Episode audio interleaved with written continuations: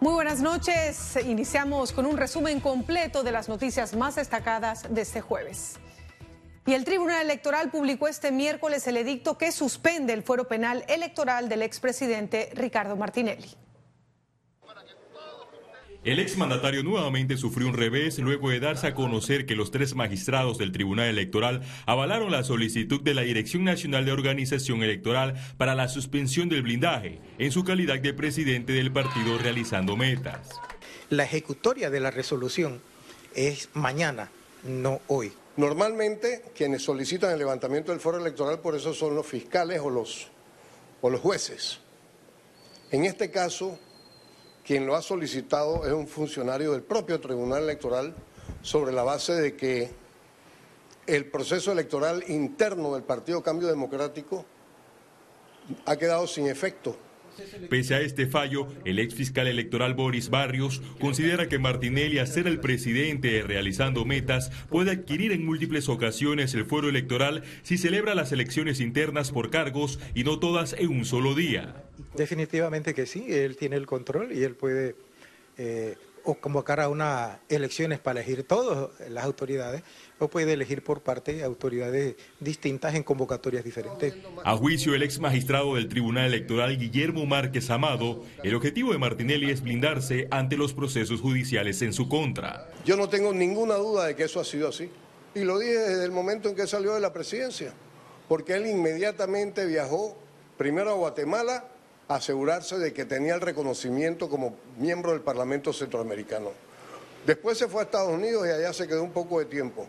El vocero del exgobernante Luis Eduardo Camacho manifestó que el proceso electoral no se ha suspendido. Además, denunció posibles preferencias. La pregunta que nosotros nos hacemos como partido, ¿por qué realizando metas los mide con situaciones diferentes a las que miden otros partidos? El pasado 24 de abril el partido Realizando Metas celebró sus elecciones para la Secretaría de la Mujer y la Secretaría de la Juventud.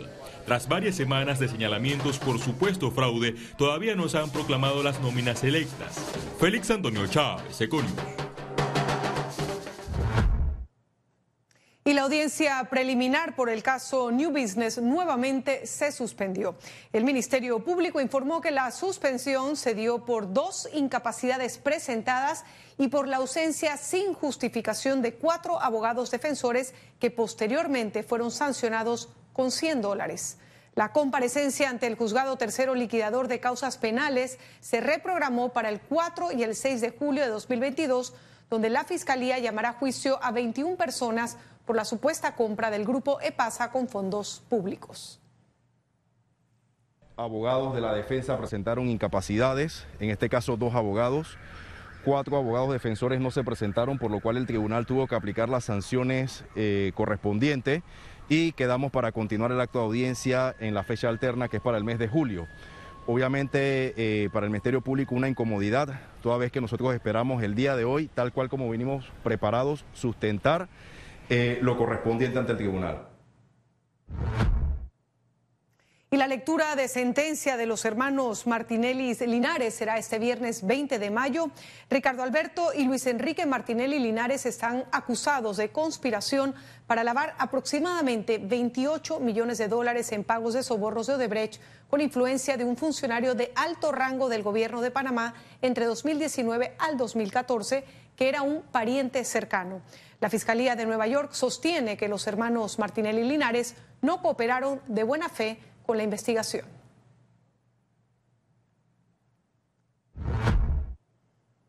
Y miedo y desconfianza afectaron el proceso de recolección de firmas para la revocatoria de mandato del alcalde José Luis Fábrega, asegura un abogado.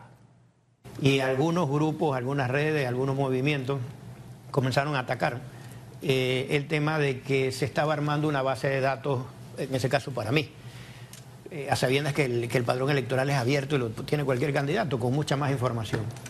Eh, y eso fue creando una sensación de incertidumbre en la ciudadanía de que esa información de las personas que están siendo firmadas podían llegar a manos del alcalde y tomar represalias contra empresarios que tienen sus empresas, eh, personas o funcionarios.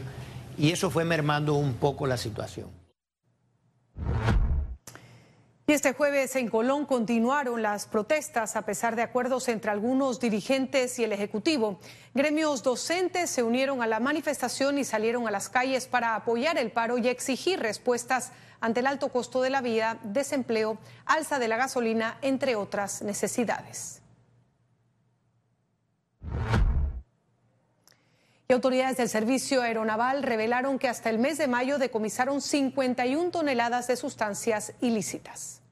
De esas 51 toneladas nosotros hemos incautado cerca de 40 eh, eh, en diferentes lugares. Eh, se sigue manteniendo como mayor principal modalidad del narcotráfico el uso de lanchas rápidas, las conocidas Go Fast, que tanto en el Caribe como en el Pacífico, definitivamente asociadas a organizaciones criminales de hermanas repúblicas de Sudamérica eh, que, como le digo, usan nuestras costas. En algunos casos eh, la droga no llega a nuestro país, usan parte de nuestro mar territorial. Y la canciller Erika Moines destacó el trabajo de Panamá en contra del blanqueo de capitales y salir de listas grises. Panamá continúa siendo señalado internacionalmente como un paraíso fiscal, una etiqueta que la canciller Erika Moines calificó de injusta cuando hay países potencias del mundo que sí ocultan activos fiscales, pero no están en ningún listado discriminatorio. Hay eh, un estudio de Tax Justice Network que se acaba de publicar en donde identifica todas las jurisdicciones y Panamá no figura de entre las 15 primeras. Así que cómo uno pone a Panamá de titular como el principal problema si realmente dentro de esas 15 primeras jurisdicciones hay países como Estados Unidos, Inglaterra, Japón, Alemania, todos son miembros del G7, pero tampoco nos pueden agarrar a nosotros permanentemente como el chivo expiatorio en donde nos ponen en todos los titulares cuando realmente nosotros no somos el problema. Al respecto, el Istmo tiene una agenda en ejecución. Nos han etiquetado injustamente y, la verdad es que hay que aclarar y em, hay que mostrar y dar un poco de luz en lo que está pasando. Panamá reconoce que tiene temas que tiene que avanzar, que tiene que mejorar. Tenemos un plan de acción y lo vamos a cumplir. Panamá tuvo una nueva revisión de Gafi para salir de su lista gris y está pendiente de los resultados. Moines aseguró que trabajan para que el país salga de listas y no vuelva nunca más. Ciara Morris, Econews. Continuamos y el 10% de los conductores que usan los corredores mantienen una alta morosidad, indicó la empresa nacional de autopista. De los, de los 6 millones pudieran, pudieran ser aproximadamente 5.3 millones de dólares los que adeudan ese, ese 10%. Es una morosidad alta. Realmente las personas que están habituadas a pasar por el corredor utilizando este mecanismo fraudulento, inclusive de romper la barrera Y el Canal de Panamá explicó en el foro Bloomer que actualmente exploran nuevas opciones de movimiento de materias primas y otros productos por la vía interoceánica. Recordemos que esto fue un tema álgido durante la iniciativa aquella de poder agregar un puerto.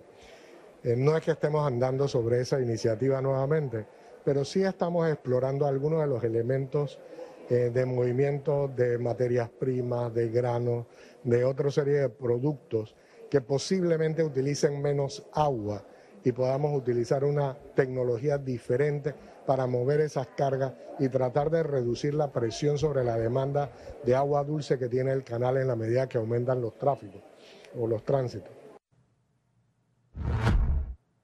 Y el ministro de Turismo, Iván Esquilsen, reaccionó a la petición de la empresa privada de vetar el proyecto de ley sobre incentivos a la actividad turística.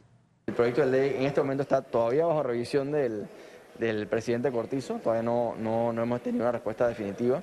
Nosotros vemos eh, el espíritu de la ley como algo muy interesante para, para, la economía en el sentido de que, de que el concepto de la ley es que comiences a crear nuevos proyectos con nuevos empleos de construcción años antes de que el Estado tenga que reconocer los primeros créditos fiscales, ¿verdad?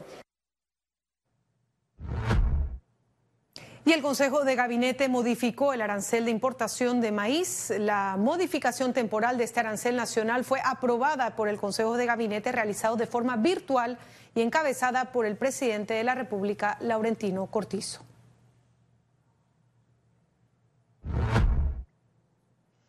Y el aumento de los precios del combustible provocó largas filas en las estaciones de servicio. Las imágenes que vemos en pantalla muestran una gran cantidad de vehículos que aprovecharon las últimas horas del día para abastecerse de combustible. Los nuevos precios de los combustibles líquidos comenzarán a regir desde este viernes.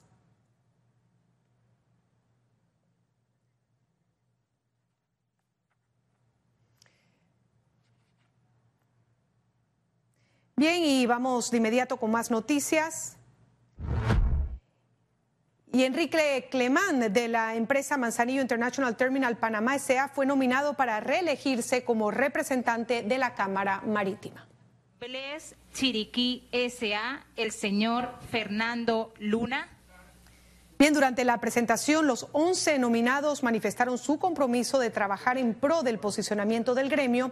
Las elecciones se realizarán mediante un proceso de votación que inicia el jueves 26 y culmina el 27 de mayo.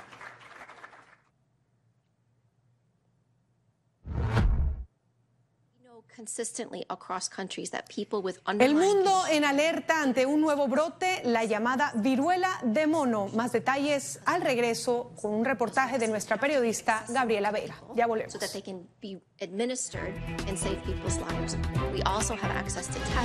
News.